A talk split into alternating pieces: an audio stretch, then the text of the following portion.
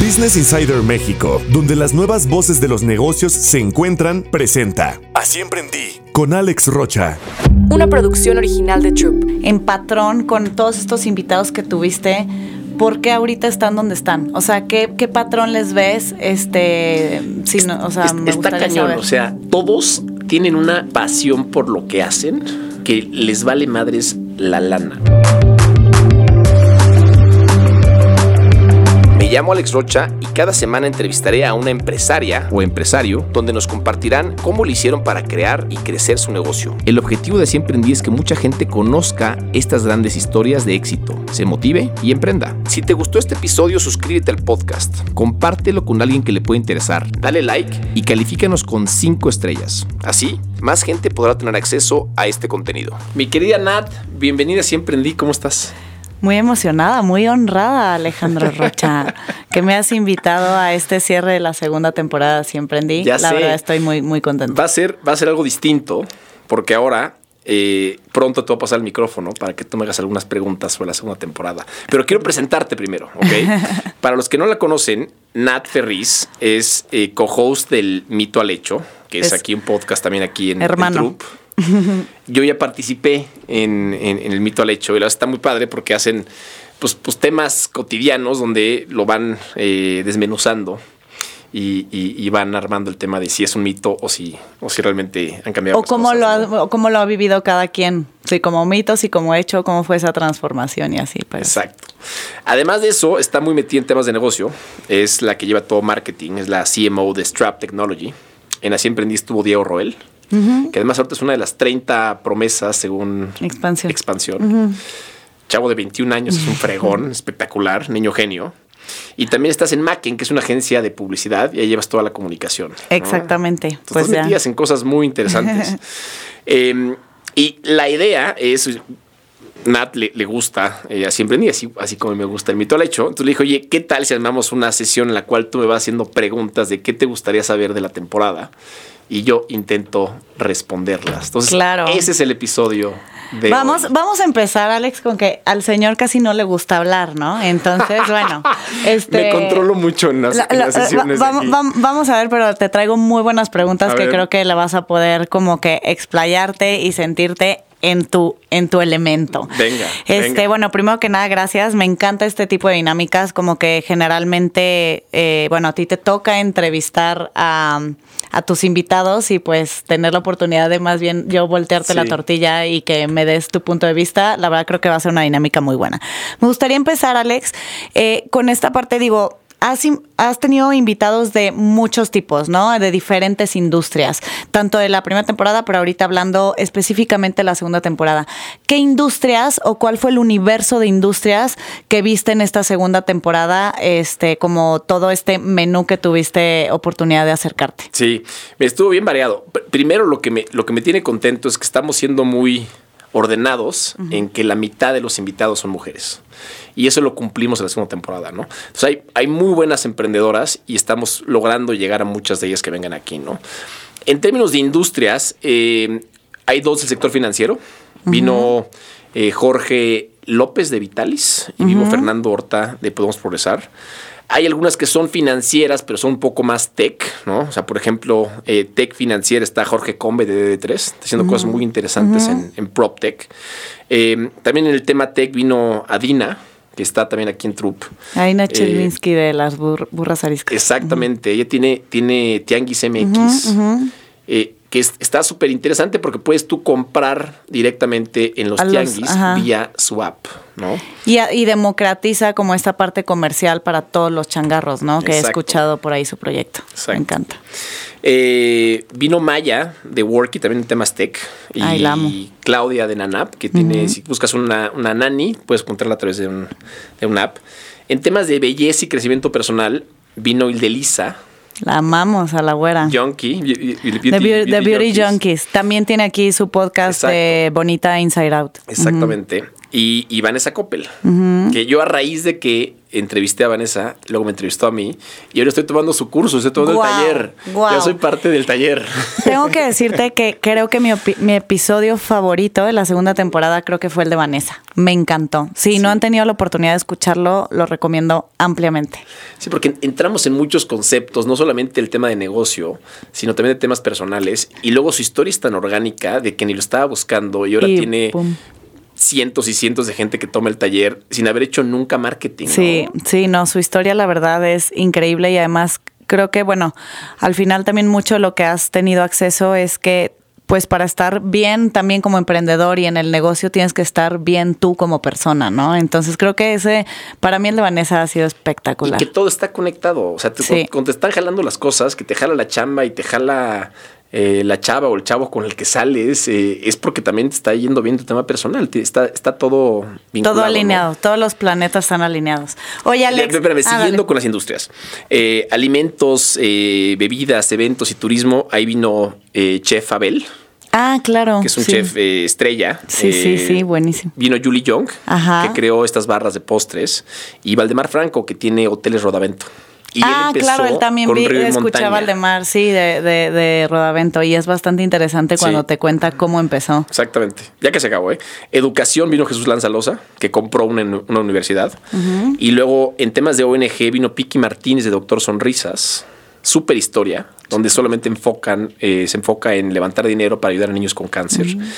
Y Maribel Quiroga, que tiene un libro que se llama El turno es nuestro, enfocado en el desarrollo de las mujeres. Entonces también bastante variado e interesante la gente que nos acompaña esta temporada. Me encanta porque creo que tienes un mix bastante interesante y lo padre al final es que aunque uno esté en una industria o enfocado en algo, si escuchas cada una de las historias te puede dejar algo, ¿no? Y Sí. eso creo que es bastante, bastante interesante. ¿Cuántos de los que tuviste esta segunda em- temporada eh, emprendieron por primera vez y cuántos ya habían emprendido? Porque al final la carrera del emprendedor, este, mucha gente, no sé, o sea, mucha gente piensa como de, ah, este güey ya la pegó y de repente cuando te cuentan es como, uy, no, yo empecé acá, luego acá, este, y a lo mejor ya va en, tu- en su tercer emprendimiento. ¿Cómo ves esa estadística? Mira, acá sí hubo la mayoría. Este fue su primer emprendimiento, pero porque empezaron hace mucho tiempo. No significa que no tuvieron otras chambas antes de eso, ¿no? Eh, eh, por ejemplo, Lotus Education. Él fue banquero, este, trabajó en capital privado y de repente decide lanzar eh, un fondo de búsqueda o search fund. Y a través del fondo de búsqueda es que compra una universidad. Pero esta era su cuarta o quinta chamba el tema de emprender viene en levantar su propio fondo y en comprar una universidad. Y aquí nada más para que lo tengan como referencia, compra la, la UTC con 6 mil alumnos, ha ido comprando más universidades y creciendo, hoy tiene 100 mil. Ok, es un caso de éxito brutal. El otro es Doctor Sonrisas. Doctor Sonrisas arranca cuando está en la prepa, pierde un castigo que lo mandan allí a un asilo Sí, para ancianos. ajá.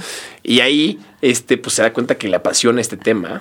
Y, y- y desde la prepa emprende con este esquema de, de- de ONG. Entonces hay muchos que por primera vez emprendieron, pero usaron como que su experiencia previa para potencializarlo, ¿no? Claro.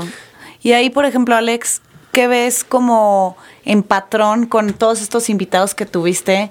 ¿Por qué ahorita están donde están? O sea, ¿qué, qué patrón les ves? Este, si no, o sea, Es- me está cañón. saber. O sea, todos tienen una pasión por lo que hacen que les vale madres la lana. O sea, realmente, digo, a, a muchos les va muy bien, ¿eh? sí, sí, sí, claro. o a la mayoría, porque ya O ya es la consecuencia escala. de, pero, Sí, pero, pero es gente que, que, que lo podría hacer gratis, que, que le apasiona tanto lo que hace que, que no quiere hacer otra cosa más que esto, ¿no? Eh, ahí me, recuerdo de Julie Young, o sea, ella siempre fue muy creativa y de repente pues, se da cuenta que le encantan los temas de postres y comer y dice, pues, ¿qué tal que hacemos un negocio de hacer barras de postres que tengan fritangas y papitas y churritos? Y es porque realmente le encanta. Y ella decía, o sea, tú vas a mi casa y hay 15 salsas en la mesa. O sea, e- es, es su naturaleza estar comiendo fritangas ricas que ahora las pone en eventos, ¿no? Claro. Oye, ¿y ahí qué crees que combinación sea? Porque de repente, bueno, cuando estoy en foros y así, como que se discute mucho si haces de tu pasión al negocio, o sea, de tu pasión un negocio, o si concentras tus habilidades como estas personas que has tenido o ha sido un mix de esas dos, tus habilidades para hacer un negocio. ¿Qué crees que hay ahí? Híjole, yo, yo creo que es una mezcla de las, de las dos, ¿no? Pero, pero en todos los casos sí es gente que le apasiona esa, esa industria en específico.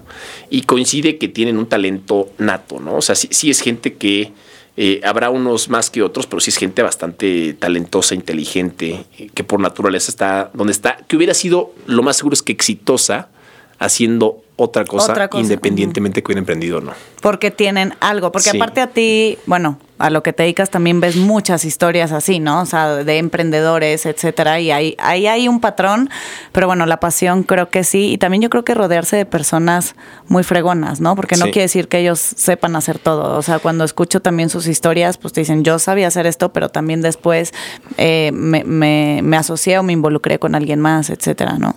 Ahorita que hablabas del tema de, la chamba, ¿no? Que mi chamba es invertir en empresas. O sea, hay ciertas cosas que son no negociables. Y de, las más importantes cuando vas a invertir es que el emprendedor o la emprendedora te tiene que encantar. ¿Ok?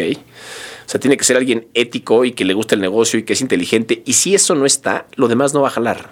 Así está en la industria correcta, en el momento correcto. El producto correcto, sí te tiene que encantar el emprendedor. O sea, acabas invirtiendo en gente a final de cuentas.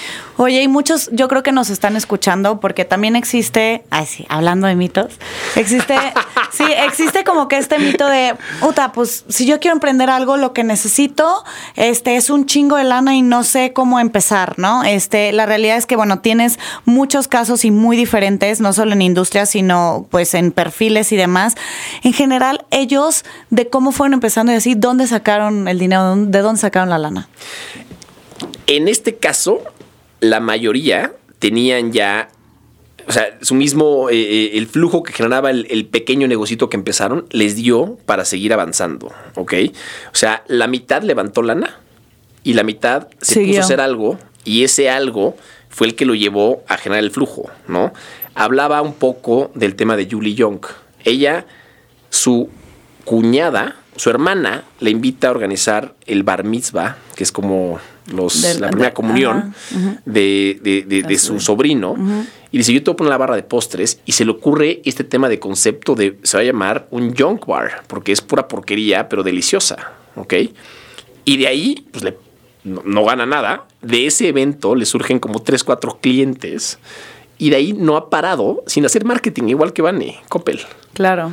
Y mucho word of mouth, que así, ha sido su pues marketing. genero flujo y con ese flujo pongo otra, otra mesa y otra barra y pum, pum, pum, pum, y así, a crecer. Sí, y lo voy escalando. Pero también, bueno, yo creo eh, ahorita, digo, tú también como, como experto nos dirás, creo que algo que me gustaría poderlo poner sobre la mesa es que antes, muchas veces antes de levantar la lana y muchas de las historias de ellos es que validaron validaron su concepto. O sea, hicieron como una prueba de decir, ah, primero empecé en chiquito, como que la gente piensa que todos esos emprendedores empezaron en ultra grande, ¿no? Ya eh, levantando no sé cuánto de capital y es como, no, o sea, empezaron muchas veces validando su concepto, validando su negocio y cómo lo fueron creciendo, ¿no? Tal cual, tal cual.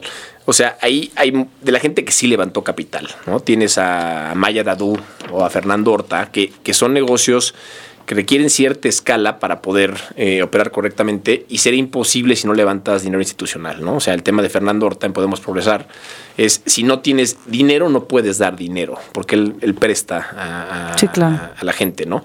Igual en el caso de, de Maya tienes que forzosamente levantar capital y para levantar capital en estos casos tienes que llegar con resultados. Y ahí es donde viene justo este producto mínimo viable que en su momento, en el caso de Fernando, creo que ni siquiera existía el, concepto de producto mínimo viable, que hoy es muy común, pero dijo, pues voy a hacer una pruebita y vio que a la gente a la que le Es que antes se llamaba pruebita, así como cuando yo en algún momento emprendí, era como, ah, que estoy, haciendo un negocito, ahora ya se llama como emprendimiento, pero sí, sí, sí, empezó con una pruebita. Sí, empezó con tres grupitos, los tres le repagaron la lana y con eso fue decirle a su familia, oye, pues mira, les presté esta lana y esto fue lo que regresé. Y me generó 90% de rendimiento. Dice, ay, güey, 90% sí, aquí está. Y con eso levantó un poco más y así. Maya tuvo mucha suerte, eh, Maya Du de Worky, porque lo que ellos hacen es que eh, se da cuenta de la oportunidad trabajando en eBay. Se da cuenta que el tema de las nóminas es un desmadre en México. Iba a decir la palabra desmadre, pero ya le dijiste y entonces eh, habla con un inversionista y le dice, oye, ¿verdad que es un rollo esto? Si es un rollo, yo quiero hacer algo. Él le pone la lana y se pone a hacer una, prueba que le dura un año y regalan el producto durante un año hasta que el cliente le dice, oye, está muy padre esto, ¿cuándo te puedo empezar a pagar? Y así es como empieza ya a, jalar y levantan otra cantidad de lana. Y ha sido eh, una historia de éxito. Sí, es gran Donde sí requiere de muchos levantamientos de capital. eh, Constantes. Sí, y es más, la empresa sigue perdiendo dinero. Entonces, le- le- Como muchos startups, la verdad. O sea, digo, a lo mejor eh, de repente, perdón que te interrumpa, Alex, este, yo que estoy como en esta parte de dos industrias en las cual son negocios que ya jalan y otros que son startups, muchos de tecnología, etcétera, y los modelos de negocio son completamente diferentes. En uno es como, ¿cuánto pusiste? ¿Cuál es el rendimiento? Es esto, y en otros siguen desarrollando, eh, pues no solo tecnología, sino un concepto muchísimo más innovador eh, que luego termina siendo u otra cosa o venden la tecnología, etcétera. Y muchas de esas empresas, pues no es como el rendimiento, es más bien cómo lo van evolucionando para Tal cual. luego tener el retorno, el retorno de inversión, ¿no? Tal cual. Y ahí te quiero agregar un punto de, de- de cómo generan la lana. Un caso que me gusta mucho. eh, Jorge López de Vitalis. Lo invita el papá de un amigo a que le haga un estudio eh, estadístico. Porque iban a abrir una tienda y algo así.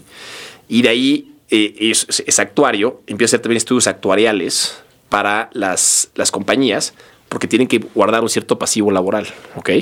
Te hacen estudios que cobras por el estudio y así, cosa que aprendiste en la universidad, ¿no? Estudios matemáticos.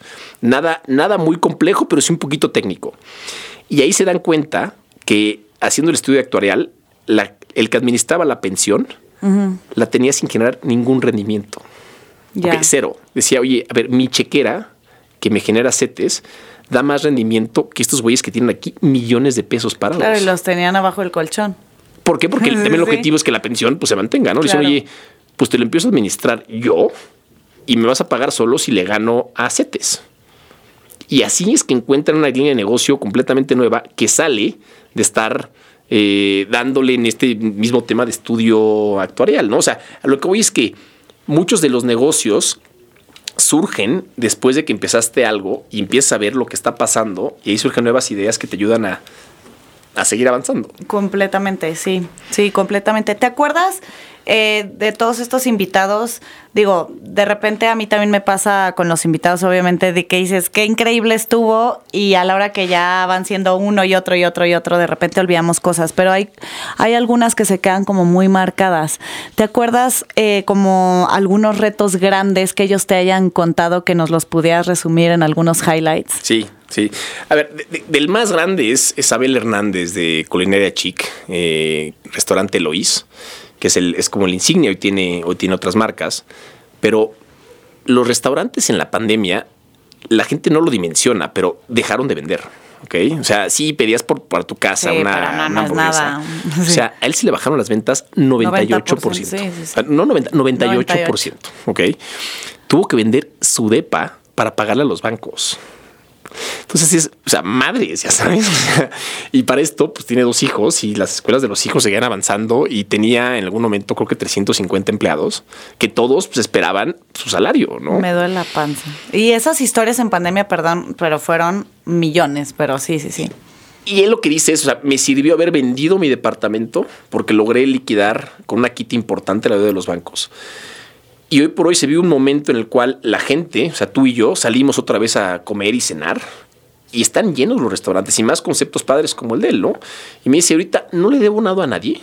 No tengo de Sí, sí, sí, no tengo de pa, pero voy escalando, o sea, volví pero- a empezar. estoy en un lugar completamente distinto. También el tema de los guantes, que el guante es lo que le pagas Sí, por claro. traspaso. ¿ok? Dice, estaban estratosféricos los valores, creo que están regresando ahorita ahí, pero sí, ya está, pero hubo otra momento en el que oportunidad. se eliminaron los traspasos, ¿no? de que Porque ya nomás gente- réntalo. Claro, agárralo, por Claro. favor. Como, como que fue una- un, un reboot eh, y sí hubo gente que la pasó muy mal. Y no fueron tres, cuatro meses, fue año y medio, ¿no? Otro que también, reto importante, eh, porque es algo poco tangible, Piki de Doctor Sonrisas. Él tiene que estar constantemente levantando dinero para apoyar a los niños. Y entonces la gente le dice, "Oye, yo quiero eh, darte 20 mil pesos para que mandes a, a- a la mamá y a su niño a Cancún. Y él le dice, es que no te das cuenta que si uso el dinero para eso, se usó para eso y ya.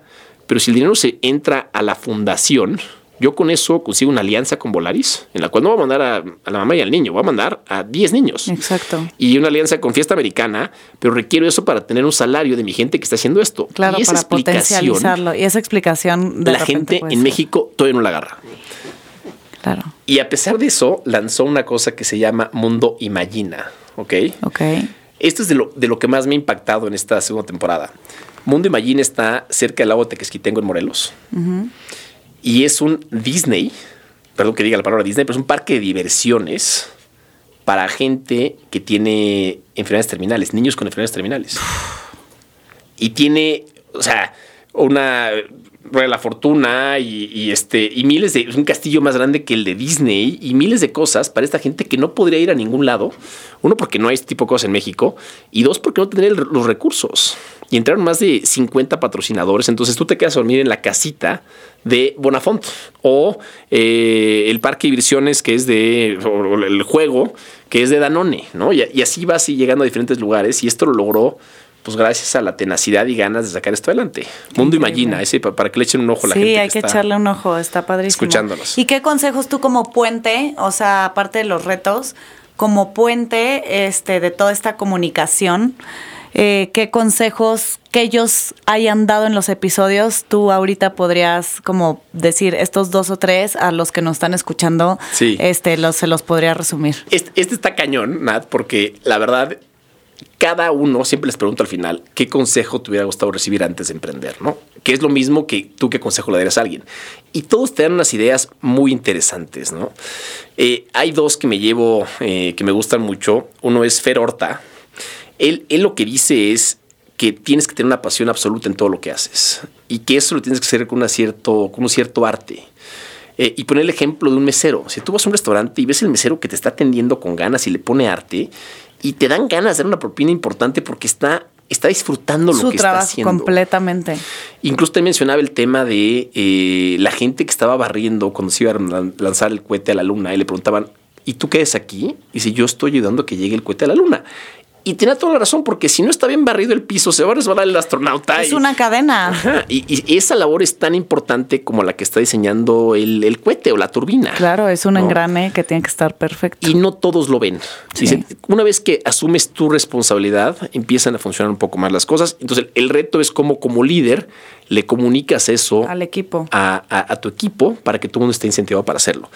Y, perdón, y, sí. y en vuelta, tú como también integrante de ese equipo, lo ves desde esa perspectiva, ¿no? Eh, más allá, obviamente, sí, de liderazgo, lo ves desde esa perspectiva que tú eres parte de quienes están lanzando el cohete a la luna y no como, ay, no, pues es que yo estoy aquí siendo como una mini pieza y es como, no, es que todas las piezas son importantes, pero... y, y que no puede solo. O sea, nadie puede solo. O sea, los líderes, líderes, ya sabes, o sea, Jeff, Jeff Bezos, Elon Musk, o sea, tienen muy buenos equipos. Por supuesto que están a la cabeza ellos, pero tienen muy buenos equipos. Tan es así que me gusta este ejemplo, pero Apple, o sea, el, el- el producto más exitoso que, ha- que se ha inventado en términos de ventas es el iPhone, ¿ok? Eh, y, y ya era un éxito brutal cuando estaba Steve Jobs muere Steve Jobs y la gente dice, esto ya valió madres. Y, y la acción no ha hecho nada más que subir desde que él sale porque tiene un sistema brutal y Steve Cook y, y miles de personas que están haciendo muy bien su trabajo con mucha... Sí, que una cosa es que sean la cara y otra cosa es que sean los que lo mueven todo. Pero bueno, ese es uno de los consejos y algún otro. Sí, ahí te va. Eh, estuvo Leonardo Vieira con nosotros, que siempre se llama Traction. Él emprende muy joven, emprende a los veintitantos años, y, y- y da dos consejos muy interesantes. Uno es, eh, si te gusta algo, ráscale a profundidad. O Si te gusta el fútbol, ráscale a entender por qué te gusta el fútbol y quién hace el en el fútbol. O sea, es el representante, es el jugador, es el equipo. O sea, métete mucho más que el tema superficial de ver el partido. Y dice, así fue como nosotros descubrimos que las máquinas, hacen máquinas, le ponen un- una especie de curita a una máquina y la máquina tiene pues, cierta vibración y cierta temperatura. Pero una vez que tienes datos de muchas máquinas, te das cuenta en qué momento, si sube la temperatura o sube la vibración, va a pasar algo. Y acá lo tienen patentado, de que ya saben exactamente qué O sea, es lo que va como a pasar. sensores en calcomanías, o sea, para detectar. Que hoy con Big Data puedes recabar los datos de Claro. todas estas cosas, entonces ya tienes ahí información. ¿no? Pues es que data es, es, Sí. es the king, pero sí. Pero si meten algo muy poco sexy y lo tecnifican, pero por rascarle, por ver, oye, ¿y, y por qué? ¿Por qué pasa esto? Y la otra, que es un buen tip, es, dice, el aprendizaje que tienes como emprendedor no se compara con lo que tienes trabajando en un lugar. Porque como emprendedor tienes que ser todo, no hay nada. Y dice, emprendan jóvenes. Que ahí es distinto mi experiencia. Yo empecé trabajando en, Procter y, en, y luego trabajé en Goldman Sachs, o compañías muy grandes que que me sirvieron de base. ¿Qué hubiera pasado si lo hubiera hecho por otro lado? No lo sé. Ya sabes, pero él dice, no, o sea, lánzate y emprende, ya, y después, y después lees y aprendes a ver cómo le haces, ¿no? Un poco más el caso de Diego. Claro, porque tú. es este, mm, lo o sea, es aprender también en campo. Puedes leer, a ver, que no quiere decir que no sea un complemento importante, interesante como escuchar, este, así emprendí, como leer libros, o sea, como que hay muchas herramientas allá afuera, pero la realidad es que ya a la hora de los trancazos es en campo, no es nada más la teoría, ¿no? Entonces creo que sí, completamente. O sea, yo la primera vez que emprendí, que no había como todas estas herramientas, pues me dicen, ¿cómo emprendiste? Pues emprendiendo. Sí, dándole, o sea, dándole. Sí, sí. Y, Hoy, y ah, una bueno, cosa importante es, la gente como que le tiene miedo a emprender y, y, y, lo que acaba pasando, y dicho por casi todos, es, una vez que te decides que vas a, a querer hacerlo y lo empiezas a comunicar y como que te visualizas, las cosas empiezan a pasar. O sea, las cosas empiezan, empiezan a darse. Es como una especie de magia, ya que realmente te decides que lo vas a hacer. Es una especie de invitación para la gente que sepa que te vas a topar con broncas, pero vas a ir resolviéndolas conforme avancen. Oye, pero ¿no crees que esto tiene que ver como con, con esta parte en la que, por ejemplo, te dicen, si te vas a poner a dieta, dilo, ¿no? Porque entonces ya la gente dice, ah, sí, no, Alex, este, esta dieta, ¿no? Y como que hay un orgullo dentro de cada uno de nosotros de que dices, ya lo comuniqué.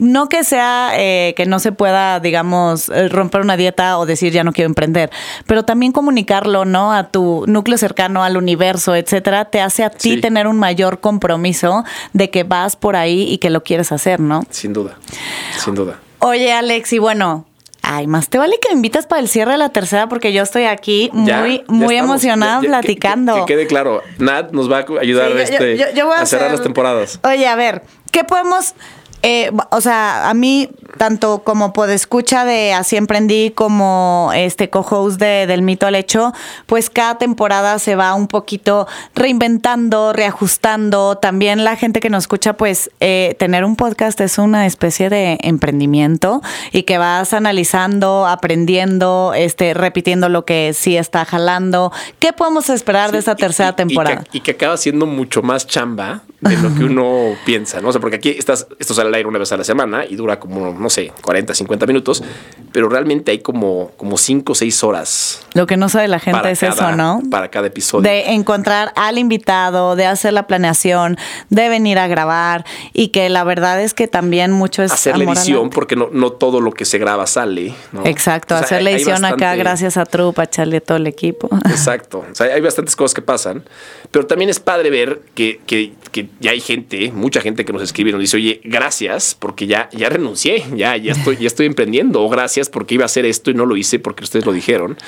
Eh, y, y, y, tienes un alcance mucho mayor. Así como la gente da clases en la universidad, esto lo veo un poco como ese tipo de clases, ese, ese, esa chamba de labor social que, pues, primero Dios impacta a mucha gente. ¿no? Pues como un acompañamiento. O sea, la verdad es que cuando yo te conocí, me platicaste de así emprendí que, que ibas empezando la primera temporada. Tal vez, no sé si lo hayas dicho en algún, en algún episodio, pero también es esta parte de tu pasión de poder ayudar más a muchos más emprendedores en México y en Latinoamérica con todo lo que no solamente tienes del invitado, sino tienes mucha parte de esta información al estar del otro lado de la silla y ver muchos casos de a ver a quién invierten, cómo invierten, cómo escala un negocio y entonces pues eso la verdad sí es una especie, no sé si llamarlo labor social, pero sé que tienes esa gran pasión por pues como seguir aportando Tal contenido cual. de valor. Tal cual. ¿Y qué podemos esperar entonces de la Ahí tercera temporada? Ahí te va. Eh, seguimos con un mix de industrias variado. O sea, uh -huh. va, va, va a haber muchos emprendedoras y emprendedores de diferentes industrias. Seguimos con el tema de 50% mujeres, que son cosas que, que, que, que, nos han funcionado y que también sirven. O sea, yo tengo tres niñas, ya sabes, quiero que vean muchos ejemplos, tres hijas, que vean muchos ejemplos de, de, de, mujeres, ¿no? Uh -huh. y, y, y cada vez más cambia la mentalidad, a pesar de que la, la, penetración, o sea, el número de, de mujeres trabajando en, en, en, puestos importantes sigue siendo bajo en México, sí está cambiando. Eh, viene algo nuevo en la tercera temporada. vamos a, en cada episodio, además de sacar la historia de cómo emprendieron, dónde vino la idea, cómo sacaron la lana, vamos a entrar eh, junto con el emprendedor a ciertos temas de negocio puntuales, ¿no? Por ejemplo, vamos en un episodio a desglosar más el tema de producto mínimo viable o más el tema de eh, costo de adquisición de un cliente. O escalabilidad. O eh, cómo mides la rentabilidad. Ya. ¿Qué es rentabilidad? ¿Y cómo la mides? Ya. Eh, eh, para algunos casos, ¿cómo puedes...? Me fascina, perdón que te interrumpa, porque justo no es nomás escuchar la historia, sino ya cosas mucho más técnicas de campo en el día a día que para muchos de los emprendedores realmente les puede funcionar y muchísimo. que se pueda convertir en una especie de biblioteca en la cual tú regresas, ah, es que quiero aprender más sobre eh, tasa interna de retorno, ¿no? O sea, IRR en inglés, ¿no? Y pues vas y así es como lo calculan y ahí vienen las notas y, y- y que, y que sirva, además de la historia del emprendedor. Y, además que el emprendedor te puede platicar un poco de cómo calculaba Claro. su propia tasa de retorno. Me Em, encanta. Vienen algunos empresarios importantes, algunos que incluso cotizan en bolsa. Y si hay alguien que se les antoja que entrevistemos, eh, avísenme. Eh, la forma más fácil de localizarme es vía Instagram, arroba Alex Rocha B. Mándenme un mensaje y sí, sí les respondo y sí los, los veo. Y díganme, oye, me encantaría que entrevistaras a, tal, a tal persona y nos ponemos en contacto con él o ella. Si no es para la tercera temporada, seguro para la, para la siguiente. Me encanta, me encanta. Pues ya estoy preparadísima para la tercera temporada y me gustó mucho estar aquí contigo, Alex, tener tu Gracias, de de, vista. verdad. Gracias por venir, Nat. No, pues yo feliz. Aquí Lo hace- invítenme. me lo hace- ah, lo hace me- más dinámico. No, a ver, me ya. encanta hablar. Ah. Ya estamos, eh, estás invitada oficialmente para el cierre de la tercera temporada. Ujú, lo logramos, amigos. Muy bien. Me encanta, me encanta la idea y pues seguro habrá mucho, mucha más carnita y mucho más aprendizaje con todo este contenido de valor de Así Emprendí, que la verdad te felicito y nos encanta. Gracias. Muchas, y, también gracias. la gente que nos escucha, o sea, gracias por, por- por escucharnos. Eh, y, y también sé que mucha gente eh, eh, regresa semana a semana a escuchar esto. Eh, tenemos ya un, nicho importante que falta crecerlo más. Entonces, si lo pueden seguir difundiendo, va a servirnos muchísimo. Ah, eso me encanta que lo digas. Eh, perdón que te quite el micrófono en esta, en esta última parte. Pero para todos los que escuchan y es contenido pues prácticamente gratuito, digo, a menos de que pagues una plataforma, pero puedes pues escuchar todos los podcasts del mundo que tú quieras, eh, la mejor manera en que pueden apoyar estos proyectos para poder seguir teniendo esos invitados, estas producciones y demás, eh, además de escucharlo, es poderlo compartir y ese word of mouth, ¿no? Como, como en el de Vanessa y muchos otros, de poder como llegar a más personas, creo que es la manera en que más pueden aportar a proyectos que les aportan. Tal cual, tal cual. Pues gracias, Alex. Gracias a ti, Nat. Nos vemos muy pronto entonces. Gracias a todos por escucharnos en esta segunda temporada. Me llamo Alex Rocha y me puedes encontrar en arroba Alex Rocha B y en Troop Audio. Si te gustó el capítulo, suscríbete al podcast, dale like y compártelo para que más gente pueda tener acceso a este contenido. Visita la página web asiemprendí.com donde encontrarás este capítulo completo, recursos para emprendedores y donde te podrás suscribir al newsletter Emprende en Martes, donde cada martes recibirás tres ideas que te podrán ayudar a desarrollar y crecer tu emprendimiento. Nos escuchamos la próxima. Así emprendí. La historia detrás de los grandes negocios. Una producción original de Troop. Business Insider México, donde las nuevas voces de los negocios se encuentran, presentó Así emprendí con Alex Rocha.